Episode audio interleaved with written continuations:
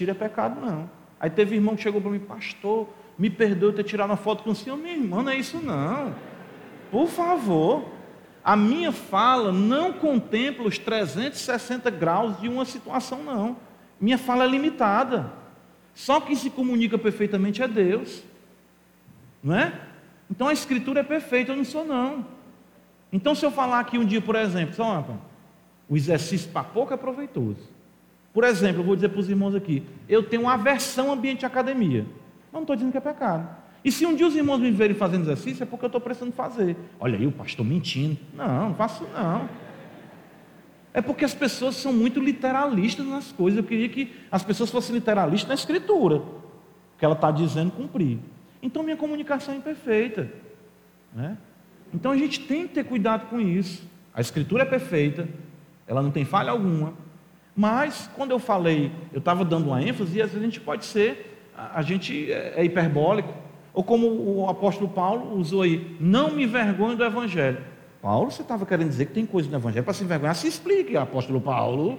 Não, que é isso. Às vezes a gente tem muito, a gente tem que ter cuidado com isso. Ouça no contexto e não crie pretexto para confusão, pelo amor de Deus. Né? Então, às vezes eu digo, irmãos, a nossa fala não contempla tudo. Eu não tenho como abarcar tudo. Já é uma limitação pertinente, inerente a mim, como pecador que sou. Né? Então, às vezes a gente está falando aqui de uma coisa, eu estou pregando um assunto, Aí o irmão chega, pastor, o senhor não falou disso aqui. É mesmo, ó. Mas é isso mesmo, esse ponto aqui. Às vezes eu não consigo, não consigo abarcar todas as coisas. A pessoa quer uma, uma precisão, às vezes você tem um preciosismo que complica. Então não quer dizer que se o irmão chegar hoje, estamos aqui, é, é, é, domingo, é o aniversário irmão, pastor, eu tirar uma foto com o senhor. Não, tirar não, pastor detesta foto. Não, não estou dizendo isso. Estou dizendo que é demais, né? No mundo é demais. Eu gostava do tempo das 12, 24 e 36 poses. Eu gostava. Porque cada foto era foto, né? Às vezes sai com os olhos fechados, mas tinha que ficar com aquela foto. Sai com o olho de gato vermelho, né? Mas tinha que ficar com aquela foto. Por quê? Porque não tinha dinheiro para estar fazendo foto todo tempo, né? Meu Deus, né? Oi? 24 acabava e juntava o dinheiro para revelar, né? Esperava aquela coisa. Quando ia buscar as fotos, já, tava, já tinha. Bateu foto no Réveillon, revelava no Réveillon do ano seguinte. Por quê? Porque às vezes o dinheiro curto, o dinheiro é muito difícil as coisas, né? Então, oi, Odão. Quando não queimava metade da foto, né? Ainda tinha aquele que abriu, deixa eu ver se ainda tem um filme ainda. Aí queimou, abriu, né? né? Um dia eu fiz isso aí, batendo foto, todo mundo, o pessoal fazendo pose e tudo aí. Quando eu fui ver, nem filme eu tinha botado. Minhas primas ficaram indignadas comigo. Faz no pose se arrumando, se arrumar para tirar foto, né? É, mas enfim. para bater o retrato, né? É. Aí disse, olha aí, ele enganando a gente. Tudo. Não é porque eu pensei que estava já com, com, com rolo, mas não estava. Deu o maior rolo. Cadê o pastor Ariel? certo? Então, todas as nossas obras, elas são carentes, elas são manchadas, elas são contaminadas. Nós gostamos de aparecer. Ora, no dia que eu estou cantando, alguém chega para mim assim, pastor, você canta bem, eu quero cantar mais alto. Aí, ó, oh, a pessoa, olha aí. Né? Todos nós somos assim. Todos nós. Não vem dizer que não quer aparecer, não, porque você já está aparecendo. você quer, você gosta. Todo mundo gosta. Né? Então a gente tem que trabalhar isso, matar isso aí, mortificar isso aí. Então toda obra que nós fazemos, a confissão vai dizer isso. Mas o ponto 6, ele vai nos consolar, dizendo: todavia, desde que os crentes, como pessoas, são aceitas, são aceitas por meio de Cristo, suas obras também são aceitas nele. Certo? Então, sendo quem eu sou, de uma perspectiva humana, você e eu somos um péssimo investimento. Certo? E divina também, uma perspectiva divina. O que é que há em nós? O que é que Deus ganha? As pessoas pensam que eu tenho alguma importância. Não. Nós somos um péssimo investimento. Então, por isso que é o amor de Deus. Paulo vai ficar admirado. O apóstolo João, quando escreve no capítulo 3 da sua, da sua primeira epístola, ele literalmente ele, ele traz um, aquilo de uma, uma interjeição, diz, ó, oh, como vede, a ideia de João é contemplem o amor de Deus e nos fazer seus filhos. Então nós somos aceitos na pessoa de Cristo. E as nossas obras também são aceitas nele. Não como se fossem, nesta vida, totalmente inculpáveis e irrepreensíveis diante de Deus. Nós não somos aceitos assim.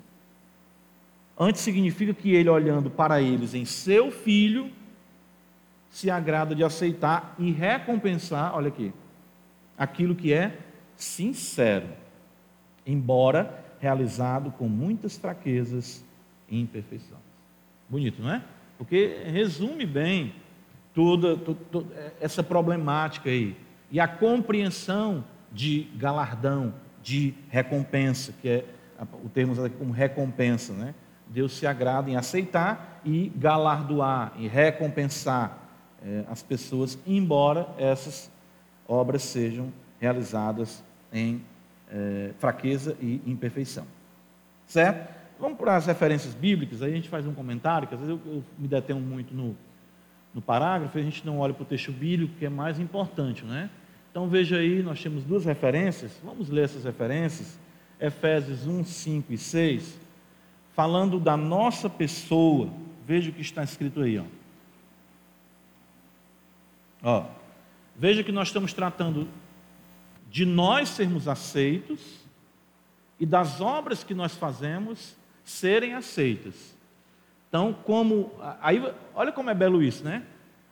Quando nós estudamos teologia, eu estou dando agora aula de cristologia no seminário, e nós partimos de uma organização de estudar a pessoa e a obra de Cristo. Resumindo, se você for trazer o esboço geral da cristologia, pessoa e obra. Aí dentro disso tudo nós destrinchamos a, a divindade, a humanidade, a obra, enfim, etc. E nós estamos tratando aqui da nossa pessoa e das nossas obras. Elas são aceitas na pessoa da pessoa e nas obras das obras da pessoa de Cristo. Certo? Então, falando da nossa pessoalidade, Efésios 1, 5, 6 vai dizer que Ele nos predestinou para Ele, para a adoção de filhos, por meio de Jesus Cristo, segundo o beneplácito de Sua vontade, o prazer da Sua vontade para louvor da glória de Sua graça, que Ele nos concedeu gratuitamente em quem? No amado. Então nós somos aceitos no amado. Nós somos amados no amado. Este é o meu filho amado em quem me compraz. A Ele ouvi. Filhos de Deus no Filho de Deus. Amados no amado. Aceitos por conta da Sua pessoa. Não é diferente também que concerne as obras. Veja 1 Pedro 2,5. Também vós mesmos, como pedras que vivem, sois edificados casa espiritual, casa espiritual. Né? Então, quando a igreja se reúne, acontece algo sobrenatural. Nós somos edificados casa espiritual, e aí nós somos sacerdócio santo. A promessa de Êxodo 19, 7 que Pedro menciona aqui e que nós iremos ver hoje em Apocalipse capítulo 5. Ele nos fez reino e sacerdote. Então veja o autor sagrado aqui, Pedro, dizendo: a fim, é, é, é, para ser sacerdócio santo, a fim de oferecerdes sacrifícios espirituais, não mais sacrifícios cruentos, sacrifícios espirituais agradáveis a Deus por intermédio de quem? Então pronto, tudo é por intermédio de Jesus Cristo. É por isso que nós lemos em nome de Jesus Cristo, cantamos em nome de Jesus Cristo, oramos em nome de Jesus Cristo.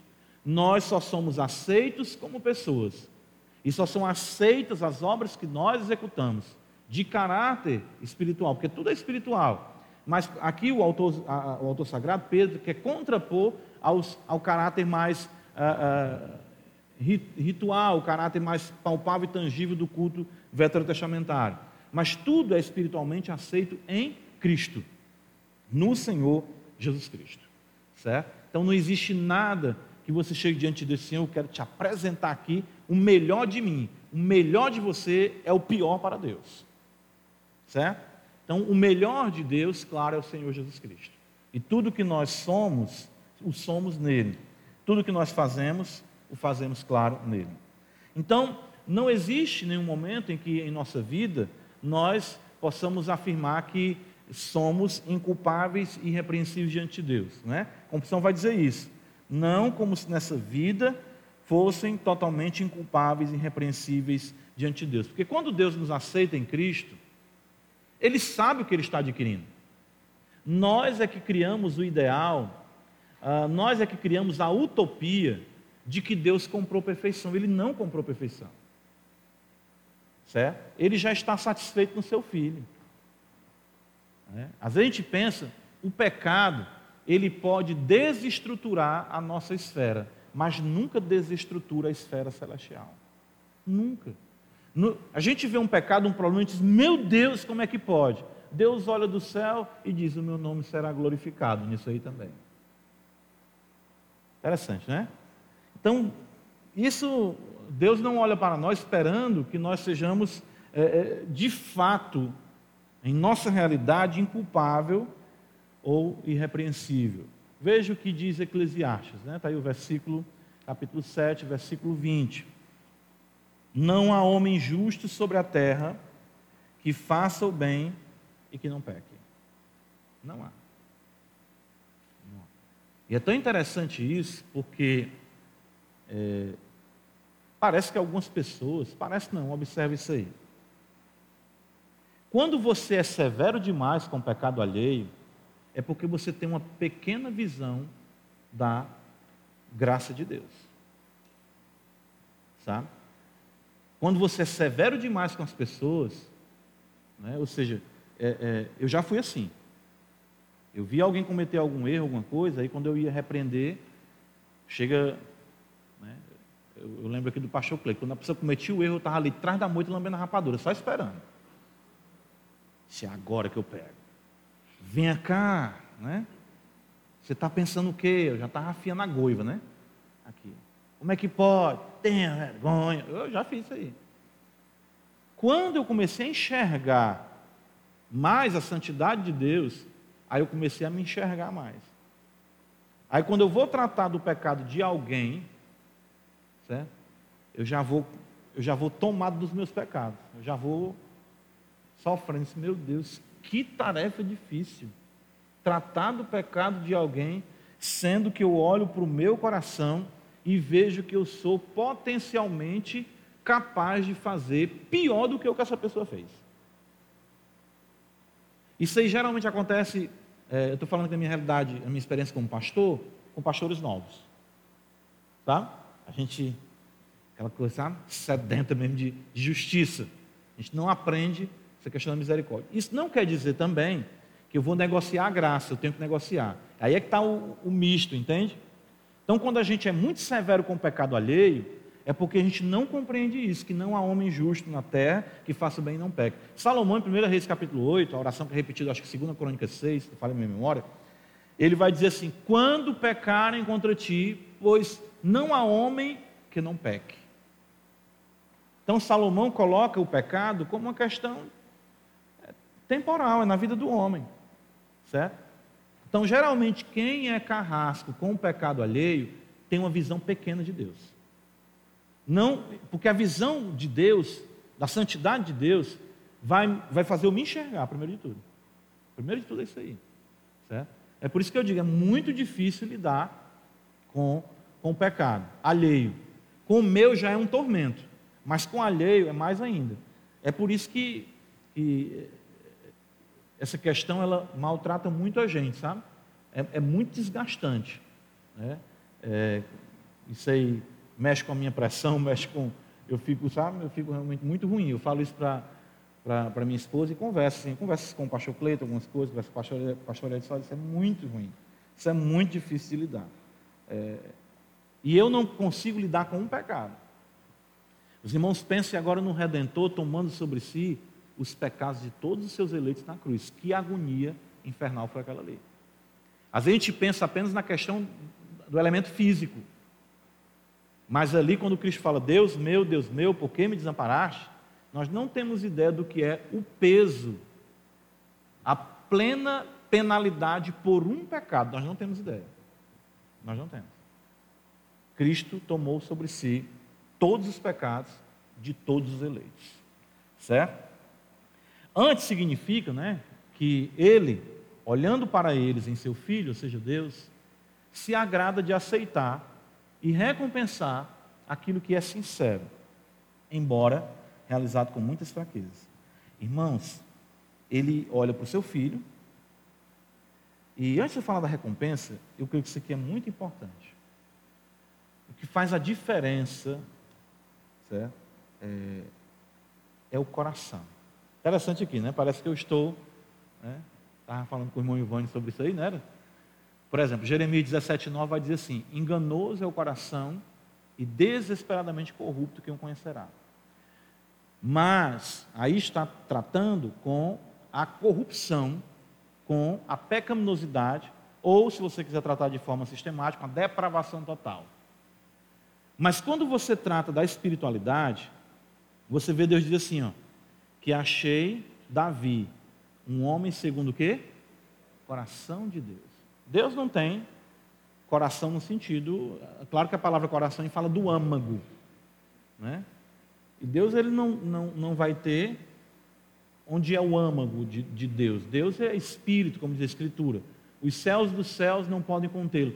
Mas é um homem que está ajustado né, com Deus.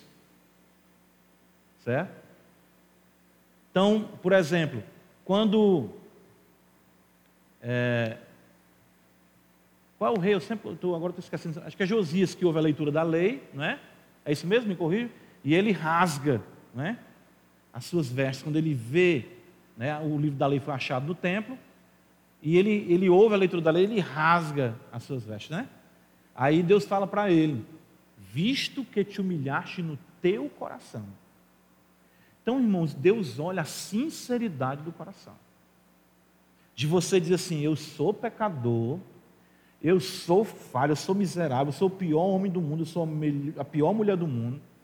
Mas, Senhor, eu estou aqui porque eu te amo. Eu estou aqui porque tu és o Senhor da minha vida. Eu estou falando aqui contigo e vi um pensamento impuro, vi uma motivação impura, mas tu sabe que no fundo, do profundo do meu ser, tu me salvou, tu me fez crente, eu sou teu e tu é meu. Ele olha para isso. Ele olha para isso. Certo? É por isso que nessas horas aí vem algo muito importante. É quando o apóstolo Paulo diz assim: é, Eu não, não me deixo, ou não me importo com o julgamento de vocês, falando dos coríntios. Embora minha consciência e meu coração diz não me acusem, quem me justifica é o Senhor. Porque existe momentos na nossa vida que Deus tira todos os arrimos, até mesmo aqueles que nos são caros, como por exemplo, esposa, esposo, filhos. E você vai se ver naquela hora, até mesmo sua esposa ou seu marido, que é pecador e por conta disso ele vai, ele vai se afastar de você. Ele não vai crer na integridade que você tem diante de Deus, porque é natural do lado de cada eternidade. Aí nessa hora é que é, é, é esmagado o ídolo do cônjuge, o ídolo dos filhos, o ídolo até mesmo da igreja, ou o ídolo do pastor, de que você vai observar ninguém lhe dando qualquer sustentáculo. Aí você vai dizer, mas eu sei em quem eu tenho crido. Não é com arrogância.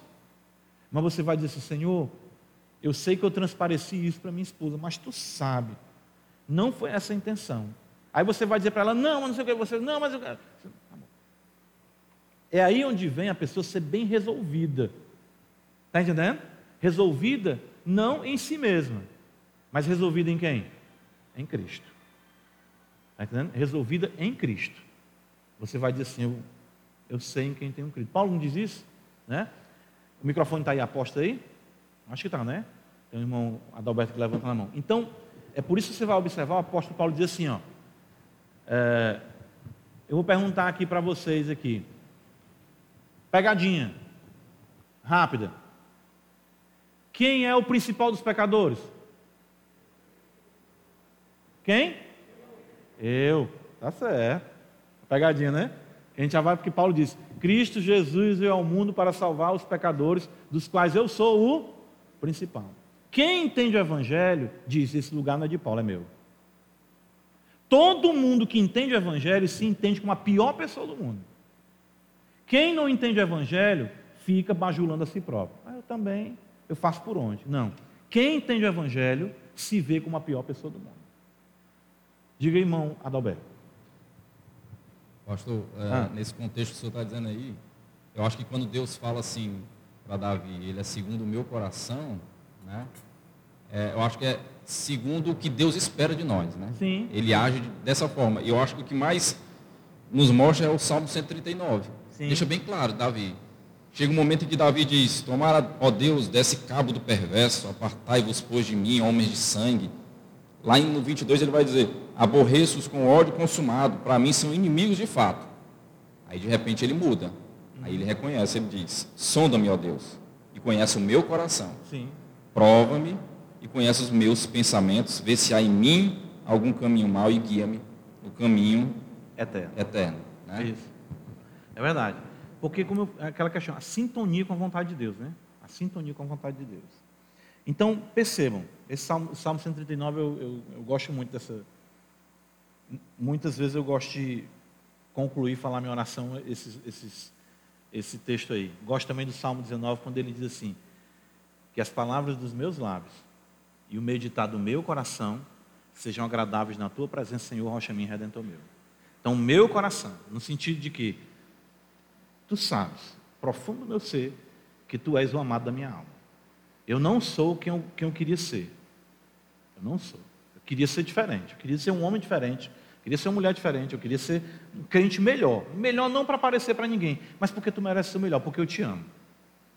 Então, quando você tem essa relação com Deus, Senhor olha para isso, Senhor recompensa aquilo que é sincero, não é aquilo que é. Às vezes a gente, a gente tem muito aquela questão: vamos fazer as coisas para Deus, vamos fazer bem feito, tá certo?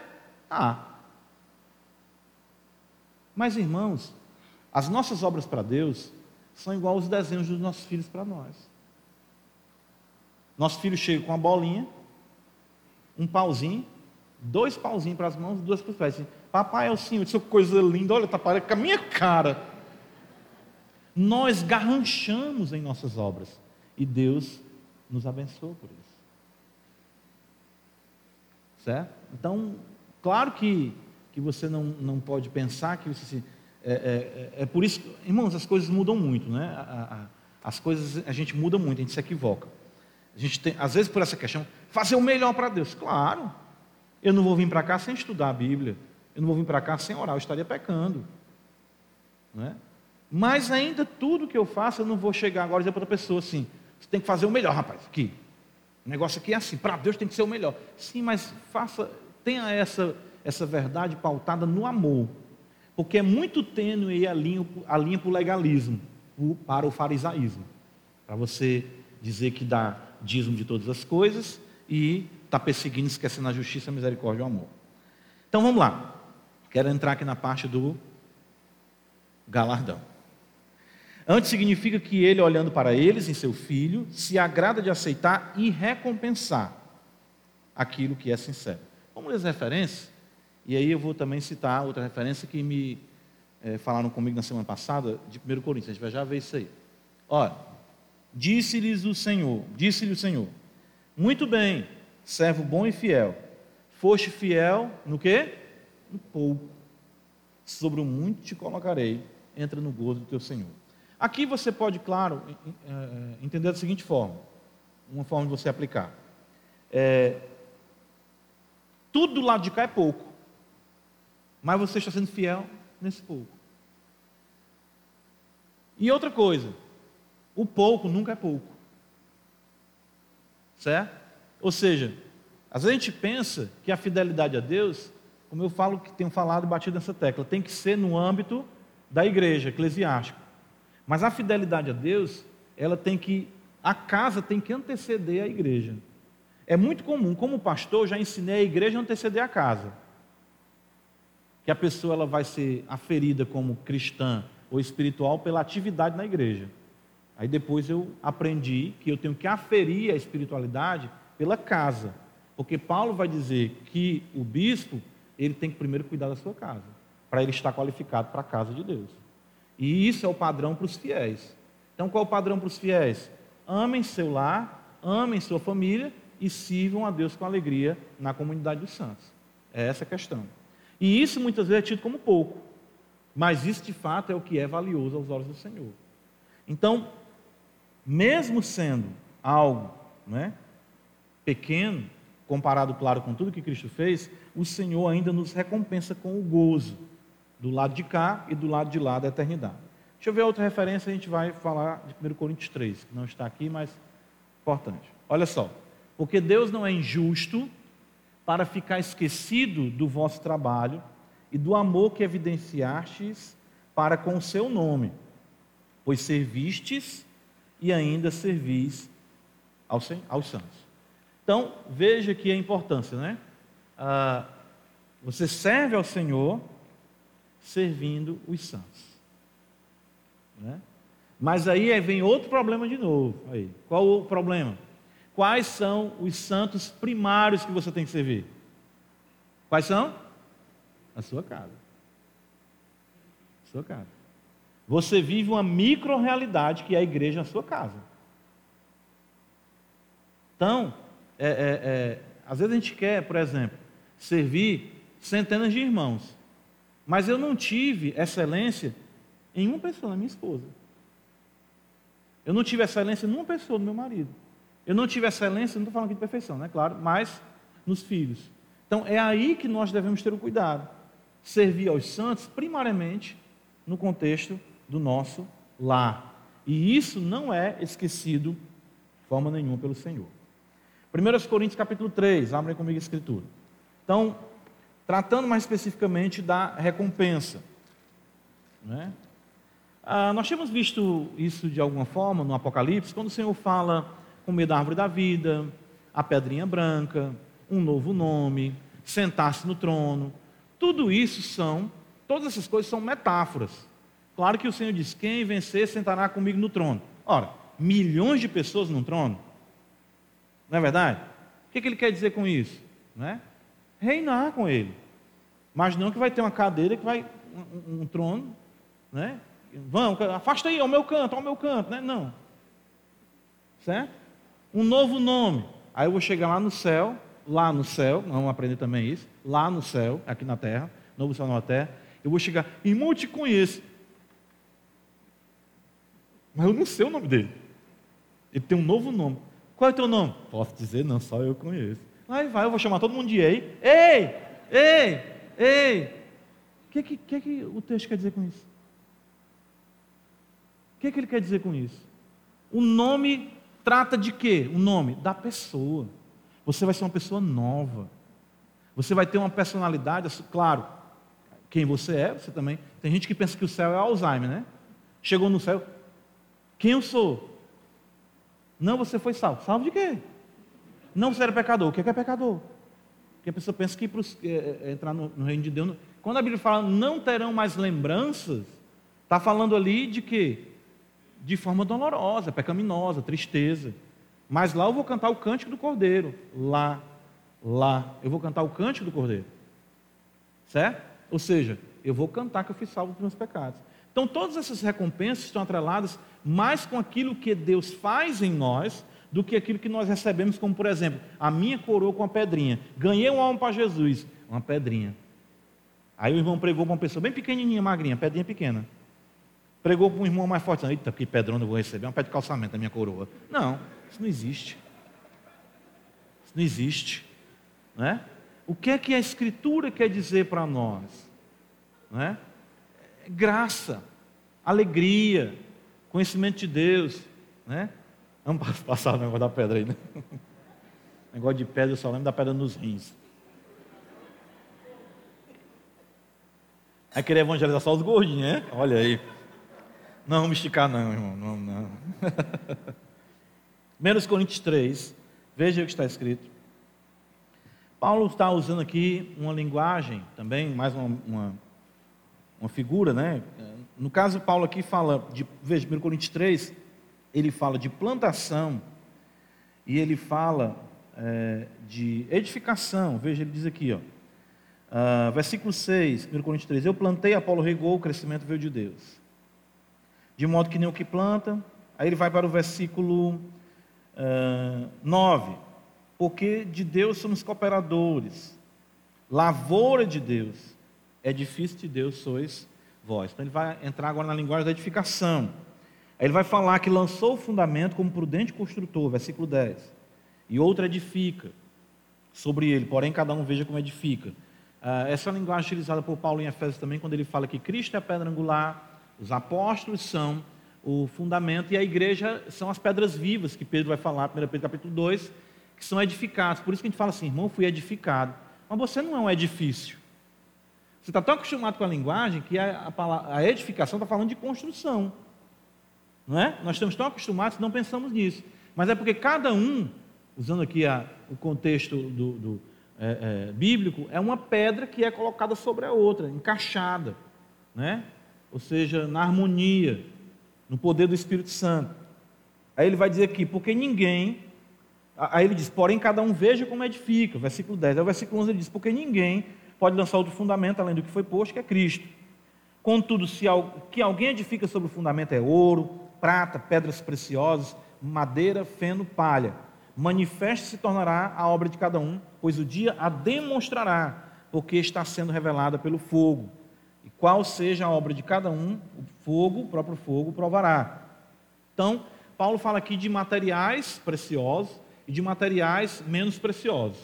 Então, ele vai falar de ouro, prata, pedras preciosas. Aí ele começa a descer madeira, feno e palha, destacando a qualidade daquilo que cada um lança na edificação. E claro que isso está atrelado não com uh, a capacidade de não haver impureza, como nós vimos aqui na confissão, nem de não haver fraqueza. Mas isso está atrelado, sim, ao fato da sinceridade, da devoção, do amor, do empenho. Quanto mais eu amo o Senhor, mais eu vou me dedicar ao Senhor, certo? Isso não significa que perfeição, significa sim a qualidade da obra feita em Cristo. Eu estou fazendo isso em Cristo, para o Senhor. E quando ele fala do fogo, é porque o fogo prova. Né? A ideia aqui é de que o Senhor vai ver cada obra feita e ele sabe se aquela obra foi feita em Deus ou não, para a glória de Deus ou não, tendo como fundamento Cristo.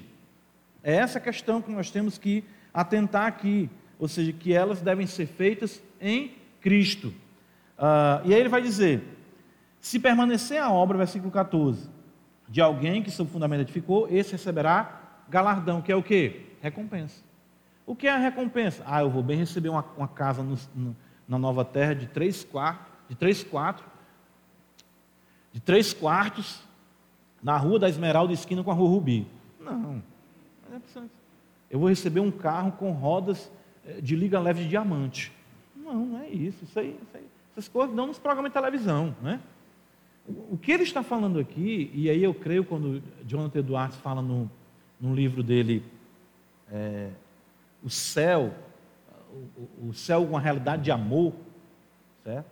Na, no livro Caridade e seus frutos, da editora Fiel, né? Eu nunca mais vi esse livro, acho que até, não sei se esgotou, mas acho que ainda deve ter disponível. Está editando mais não? Olha aí. Esse livro é excelente. São os sermões de Edwards em 1 Coríntios 13. Ele tem dois sermões que ele fala do céu, que você quase vai para o céu. Porque ele fala do que é isso aqui, do gozo, ele vai dizer que o que acontece é que muitos, alguns, terão mais gozo, mais conhecimento de Deus, e isso fará com que eles se regozijem mais no gozo de Deus, e eles se alegrarão mais com o gozo que obterão. E aqueles que têm menos eles não terão inveja, pelo contrário, se alegrarão no gozo daqueles que estão também se alegrando, e o gozo deles já será gozo para eles. E aquele que tem tanto gozo se alegrará que o gozo dele será gozo para o outro, porque todos estão gozando a realidade daquele que vive para todo sempre. É glória, é glória, é glória. Ele fala de uma forma, meu Deus, que coisa maravilhosa. Não tem margem para dizer alguém passando assim, eu aí, meu, aí o meu lagartão aqui, entendeu? Não tem isso não certo? Mas claro, e aí vem algo muito importante, né? Quanto mais você amar o Senhor, quanto mais você buscar de Deus, é por isso que nós temos que orar para amar mais. Mais isso redundará em gozo, mais isso redundará em bênção. Que consiste em quê? O, apóstolo João nas visões do Apocalipse. o reino, a, a, nova vida, a árvore da vida, a paz, julgar as, as nações, reinar com as nações, ou seja, claro, funções distintas, comunhão singular, isso não quer dizer algo que alguém vai ficar, puxa só, meu, meu lagartão é uma lagartixa. Não, não, não, não vai ter isso, irmãos. Não existe isso. Encontrar o irmão lá e assim, irmão, o que foi que houve? Eu estou triste com o quê? Com o meu calango. Né? Não, não existe isso aí. No céu não existe isso. O fato é que aquilo que não reflete Cristo, aquilo que não é feito em Cristo, não permanece. É isso que o apóstolo está dizendo. E a beleza é que ele diz aqui, ó. Não sabeis que sois santuários de Deus. Aí ele diz assim, versículo 15, ó, se a obra de alguém se queimar, sofrerá ele dano. Dano aqui não é, não é perca, perda de salvação. Ele vai dizer assim, mas esse mesmo será salvo, todavia, como que através do fogo. Né? Aí tem gente que diz, assim, o irmão escapou fedendo. Né? Mas a ideia é porque ele mesmo é obra de Deus. Então, ele passando no crivo de Deus, ele passa porque ele é obra do Senhor. Lembra Efésios capítulo 2, versículo 10? Somos o quê? Feitura de quem? Dele. Então, nós somos a boa obra de Deus. Fim por fim, Deus vai colocar, feito por mim. Olha aí, lembra? Da... né? Ou seja, tudo é feito pelo Senhor. E aí, eu quero mostrar uma coisa interessante para vocês, que é uma referência que está mais à frente, mas eu quero mostrar hoje. Abre comigo em Filipenses. Uh, Agostinho vai dizer assim: o que é ou o que são os galardões? Galardão é o louvor de Deus pelo que ele faz através de nós. Interessante, né? Então ele nos recompensa por aquilo que ele faz em nós, por aquilo que ele faz através de nós. Não existe margem nenhuma para glória, para vanglória. Tanto que Paulo vai dizer assim: se você olhar de uma perspectiva humana, eu digo assim, uma análise do momento, você vai dizer assim: puxa, Paulo trabalhou mais do que todos os apóstolos. E ele não diz isso lá em 1 Coríntios, capítulo 15. Aí ele vai dizer: todavia não eu, mas o quê? A graça de Deus comigo. Olha Filipenses capítulo 1, e isso aqui ajuda você a entender muita coisa que acontece hoje. Nós vamos parar nessa referência aqui, certo? A gente vai continuar no próximo domingo falando, a gente levantaram muitas dúvidas aqui sobre as obras dos ímpios, né? Uh, nós vamos falar no próximo domingo especificamente sobre isso. Mas olha o que diz aqui Filipenses capítulo 1, a partir do versículo 12. Quero ainda, irmãos, cientificar-vos de que as coisas que me aconteceram têm antes contribuído para o progresso do Evangelho, de maneira que as minhas cadeias em Cristo se tornaram conhecidas de toda a guarda pretoriana de todos os demais. E a maioria dos irmãos, estimulados no Senhor por minhas algemas, ousam falar com mais desassombro a palavra de Deus. Então, Paulo está preso por Cristo é uma boa obra. É tão boa obra que as algemas se tornam instrumentos de libertação. Olha aí o rei. Vocês entendem o que a cruz faz? A cruz pega a maldição e torna ela em quê? Bênção. As algemas de Paulo libertam os povos. Que coisa linda, né? Ou seja, as algemas estimulam aquilo que é sinônimo de prisão, de, né, de tolimento ali total. Não, Paulo, não. O evangelho está é livre, progredindo. Aí ele diz: ousam falar com mais desação a palavra de Deus. Olha o versículo 15. Alguns, olha aí, alguns efetivamente proclamam a Cristo por inveja e porfia. Agora percebam, proclamam a quem? A Cristo. Então eles estão pregando o evangelho o quê? Corretamente. Mas pelo quê? Por inveja. E pelo que mais? Porfia. Irmãos, é o cenário de hoje.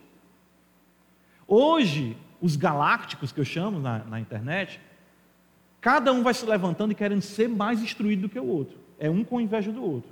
Mais seguidor, mais estudos vendidos, mais pessoas, todo tempo com o rosto na mídia. Porfia, eles não fazem isso diretamente, porque não fica feio, fica feio, tem que ser chique, né?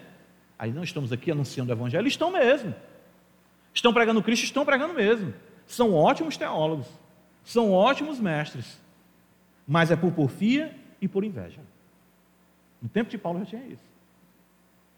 Percebam, ele não está falando aqui, eu me lembro há muitos anos atrás, que algumas pessoas falavam assim: ah, tá aqui, ó, pregando a Cristo por porfia e por inveja. Isso aqui é bem esse pessoal hoje em dia da Universal, é, do R.R. Soares. Não, porque a Universal, nem R.R. Soares, nem a Igreja Mundial pregam a Cristo. Heresia. Paulo está falando da pregação correta do Evangelho. Eles pregam a Cristo, só que por porfia e inveja. É por isso que, é, com o tempo, eu aprendi é, essas coisas, eu, eu, como eu disse para os irmãos, sou muito suspeito assim para falar, porque eu já tenho falado, bati tanto nessa tecla. Eu não me encanto com o renome, o Evangelho. Aí Paulo vai dizer assim: ó, outros, porém, o fazem de boa vontade, que é exatamente o que a gente tem que procurar fazer pregar de boa vontade. Estes, por amor, sabendo que estou incumbido, incumbido da defesa do Evangelho. Aqueles, contudo, pregam a Cristo por discórdia. Ó, continuam pregando o quê? A Cristo, a teologia reformada. Mas para o quê? Para discórdia. Não é o que vocês veem na internet, não? É ou não é? Pode observar. Um fala, outro desfala. Um diz, outro desdiz. Aí vem a fala, vem a réplica, vem a tréplica, vem não sei o que e começa. Mas é falando de Cristo, do Evangelho, é verdade. Rapaz, mas fulano de tal ensina tanta coisa boa. É, mas é por discórdia, por inveja e por porfia. E é o Evangelho. Aí ele diz assim, Paulo, aqueles contudo pegam a Cristo por discórdia. O que, que ele diz mais aí? Insinceramente julgando se citar a tribulação às minhas cadeias. Quer dizer, pregava para atribular o apóstolo Paulo, que já estava atribulado, seja, sofrendo com o que estava acontecendo. Aí ele diz assim: todavia que importa. Aí vem aquela questão, claro. Uma vez que Cristo, de qualquer modo, Cristo, de qualquer modo, está sendo pregado, quer por pretexto, quer por verdade. Quer dizer, existe pregação verdadeira por pretexto. Às vezes você até se choca, né? Muita gente fala assim: meu Deus, como é que pode? O que é comum, os irmãos citam aqui? Como é que pode? As pregações de Caio Fábio, né? Só que você vê pretexto, não verdade. Como é que você vai saber disso? Pela vida que não testifica com a pregação. Certo?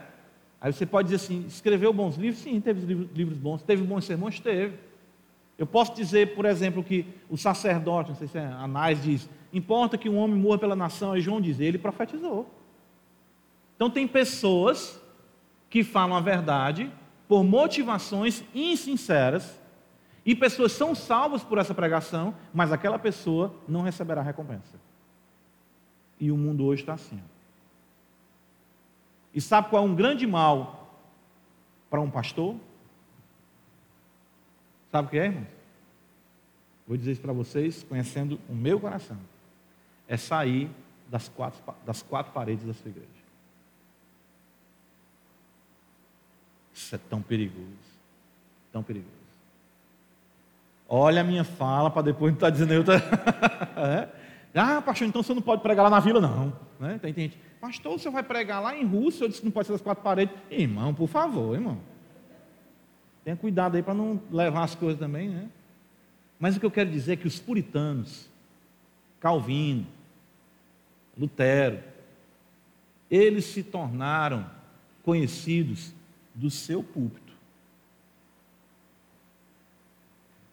Eles não desancoraram do seu púlpito para se tornar estrela nas igrejas pelo Brasil afora, pelo mundo afora, não.